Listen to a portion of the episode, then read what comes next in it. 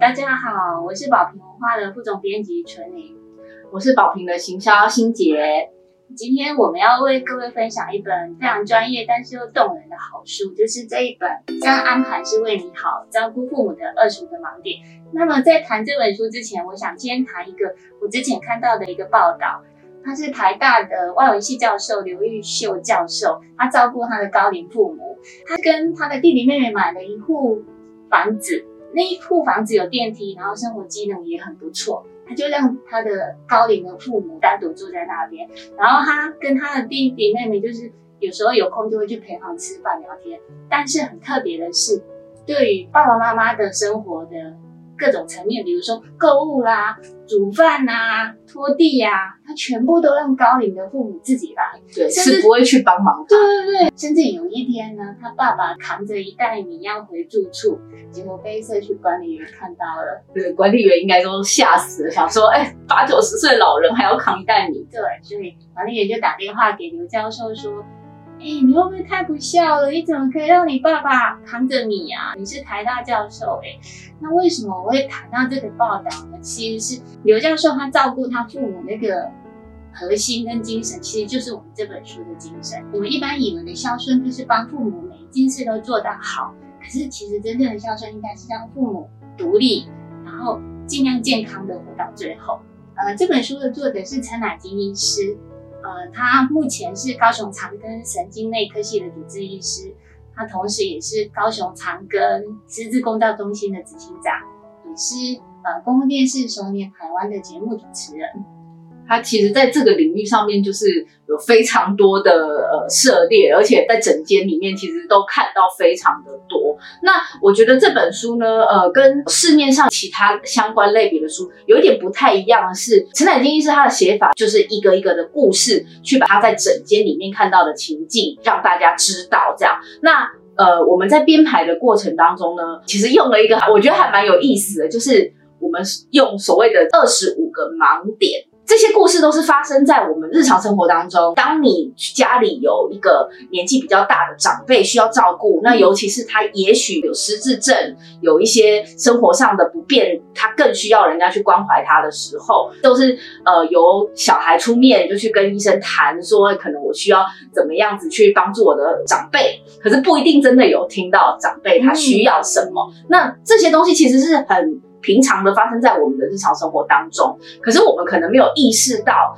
这些这么习以为常的状况，它里面是有一些问题的。所以，我们用二十五个盲点的方式，然后把这二十五个不同的故事，还有医生要讲的话，都放在书里面。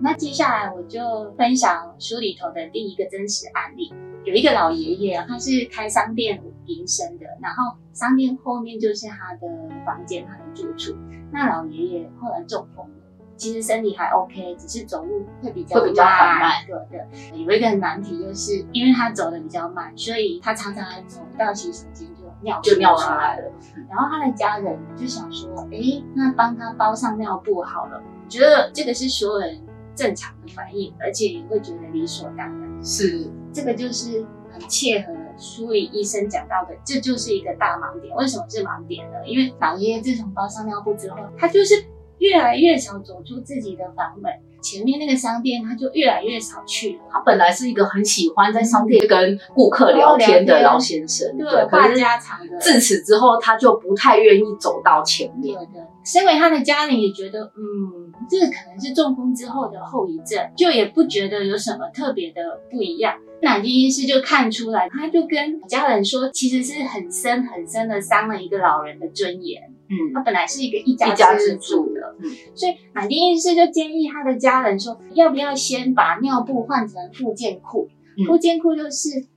外观很像内裤，但是其实它有尿布的功能，呃，对一般人来说比较能接受。嗯，第二个方式是，他们要训练老爷爷，就是每一个小时要去。洗手间一次，即使没有尿意，就固定的去上洗手间。这两个方式去做了之后，很不可思议的是，老爷爷终于愿意走出房门，而且他愿意走到前面商店，跟老朋友啊或老顾客聊聊天。而且我觉得最感人的就是老爷爷的脸上有了很久没看到的笑容。我觉得这个有多重要，就是你想想看，一个人从包尿布到后来不用包尿布，包尿布的生活品质整个是往下的。嗯，但当不用包尿布之后，其实他的生活品质比较好，他可能对生命也有了热情。这个其实是每一个人到年长到最后都应该要有的生活品质。像纯玲讲的这个故事啊，我就在书里面有看到另外一个是，呃，有个老奶奶，她也是年纪大了，因为子女刚好都不住在附近，所以他就被送到安养中心。我觉得这也是一个我们社会的常 对社会的常态。有一些如果你的长辈在中南部，然后小孩都在北部打拼，对，当你的长辈年纪大的时候，你会担心他，可能就会想说，那我把他送到安养机构去。那这老奶奶到安养机构去了之后呢，因为小孩都很忙碌，也没有常常来看他。那他在安养机构呢，其实他是感到非常孤单的。呃，当陈乃金医师到这个安养机构去做一些例行的呃检查啊，或者是照顾的时候，就有一个老奶奶一坐下来就开始流泪。你看得出来，她有很多话要讲。那后来陈乃金医师呢，就是仔细听了她说，就是他其实呃很希望住到比较可以呃有一些个人隐私的另外一个区域这样子。那陈乃金医师当然就有询问呃老太太的意思啊，那他的意思是说，他都还可以自理，也不需要人家搀扶就可以走路的老太太这样。可是他现在住的那个区域其实是会有非常多的限制，像他去洗澡，就是那种照护人员会帮忙洗澡的。可是这个过程当中其实是让他不太舒服。的，因为照护人员帮老太太们洗澡，可能也没有意识到说老太太需要热一点的水，老太太会觉得这个水太冷了，可是她没有办法讲，因为照护人员会叫她洗快一点。这个久而久之下来，其实老太太对于她住在这里的状况，她是很不开心的。可是大家都觉得她年纪大啊，很怕她就是受伤啊、跌倒什么之类的，所以不愿意让她住到另外一个区域去。那我觉得这两个故事其实很好的能够去讲说，我们照顾长辈，嗯，其实是应该要给长辈的尊重，对，或者倾听他们需要什么，然后我们可以做到什么，而不是觉得我们把最好的，或者我觉得你就是需要这样呃给长辈，对，或者是有时候我们也很常听到，就是说，哎呀，这个你不懂啦，我帮你安排就好了，而且我安排的一定是最好的，你放心，对。可是问题是有很多时候，我们没有去跟长辈讨论过，这到底是不是他的意愿？而且其实有很多长辈，他到年纪大的时候，他也不一定是已经没有行为能力了。可是我们都把他当成是没有行为能力的方式去看待他，就希望说你就乖乖的，然后你不要乱跑，不要乱走，这样你就不会跌倒，不会受伤。可是哪怕一个人最后他很年长了，他还是有他的感觉，有他的情绪。有他的生活需求，有他的生活欲望，有他想做什么，想吃什么。嗯，但身为一个人，我觉得这不是一个人最起码、最基本的需求吗？接下来要分享的是另外一个贝贝的故事。他就是住院，然后奶金医师去看他的时候，发现他手跟脚都被绑在床上。我觉得那个是一个非常令人不忍的画面，而且他身旁没有任何人。那买金医师一问之下才知道，他的外籍看护。因为要买早餐，所以就到楼下去了。那他又没办法带背背下去，所以就先把他绑起来。那奶奶的意思就是帮那个贝贝把手脚束缚拿掉，然后就是跟看护沟通，那才知道原来贝贝的女儿就只有一位，然后就住在台北。所以其实这个我觉得是全台湾中年子女照顾父母的共同困境，就是有时候你没办法待在身边照顾他，你可能只能请外籍看护。然后有时候又因为中年子女自己太忙，就觉得，哎，那有外籍看护就好啦，我就不需要再多做什么。可是其实外籍看护来到台湾，那对他是一个完全陌生的环境，那他有可能也不知道怎么照顾。没错，奶金医师又担任起贝贝跟外籍看护之间的桥梁，同时也担任起外籍看护跟女儿之间的桥梁。他就是非常有耐心的，然后很专业的去跟外籍看护聊，说那贝贝平常都做些什么，然后才发现症结点就是贝贝白天都不睡觉，脾气很坏。然后他们这次住院就是希望医生开更多的安眠药，让贝贝好好睡。嗯，因为其实我觉得像他们就是女儿家里有请了外籍看护，那他们也会希望说外籍看护可以待久一点。因为女儿在跟陈乃金医师沟通的时候，就会讲说啊，医生，我只希望说我爸爸好照顾，因为这个外籍看护真的人很好，所以我希望他好照顾，然后听话，这样就好了。然后。就可以让外籍看护好好的照顾他。对，这个是女儿的很大很大的需求，但是对奶金医师来说，他看到的是一个很不快乐的失智症患者贝贝，所以他就教他的外籍看护如何正确的照顾失智症患者。关于白天不睡觉这件事情，他就跟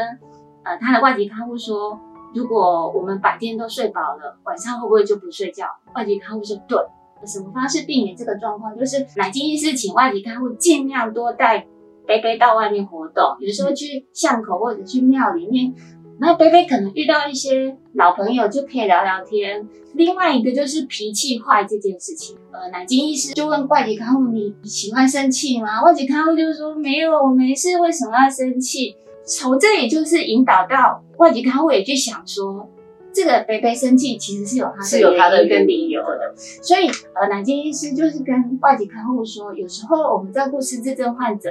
很容易就是比较急，然后讲话就大声一点，大声一点，痴智症患者也会害怕，他想要保护自己，所以他就会以脾气不好来表达。嗯，可是其实我们照顾任何一个，包括失智症患者，都应该要去看。他是不是有些需求没有说出来，或者无法表达出来？其实我觉得到呃年纪比较稍长的一些长辈，其实照顾他真的跟照顾小孩一样，因为小孩在很小的时候，他也是不知道怎么表现自己的需求嘛，那可能就是用哭、呃生气啊、闹啊的这种方式去。表现出他当下是不舒服的，那长辈也是一样。当他有这些情绪上来的时候，其实他是在表达他的不舒服。身为中年子女，常常是觉得说啊，我现在没有时间去处理你这个状况，所以我只希望你乖乖的就好。像陈乃金医师他也有讲到，就是说他在整天就看到很多希望长辈乖乖的中年子女，那甚至会希望说，哎，是不是医生可以给我爸爸开个安眠药？对，可是毕竟用药这件事情。它就是一个两面刃，比如说你给他安眠药给多了之后，老人家不活动，他其实就是会慢慢慢慢的继续退化，而且这退化可能就速度上来说，就会比他原先的。状况来讲会快的很多，不只是肌力上的退化，有可能是心智上的退化。没错，那这样其实你后面要照顾，我觉得是更困难的。呃，乃金医师他也有提到，就是用药这件事情，呃，基本上在照顾老人家的状况上面来讲，大概是一个必要的选择啦。但是大家也不用担心说对长辈不好或者是什么的。陈乃金医师讲到一个我觉得蛮重要的观念啊，就是用药这件事情对长辈来说，只要能够让长辈舒适的生。活，这就是一个最大的关键，这就是一个好的用药的方式。对对，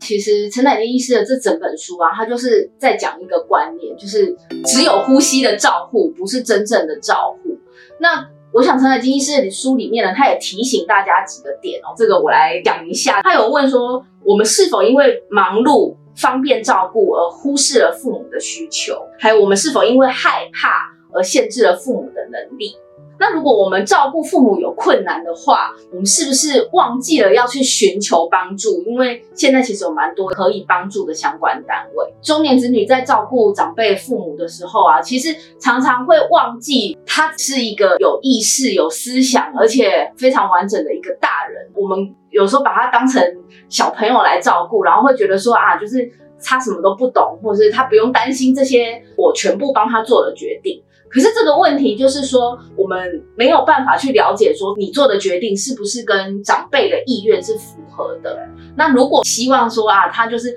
不要操心外面的事情啊，其实往往会让他呃接收到的一些外界的事。消息还有刺激是更少，那接下来当然他有可能是更没有办法去判断，对判断说自己是不是适合这些事情。那我觉得陈乃丁医师其实就是非常好的去提醒大家说，我们在照顾这些长辈的同时，我们要回过头来去尊重长辈的意愿。而且它里面讲到一个蛮好的，就是你可以想想看，当你自己年老的时候，你希望别人怎么照顾你？这个时候，你将心比心，你也可以去想想看，你的父母希望你怎么去照顾他。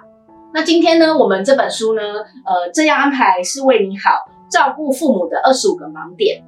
就介绍到这边。那也希望大家呢，在家里有长辈需要照顾的情形下呢，可以多多的去尊重他们的意愿。那今天呢，就介绍到这边，谢谢大家。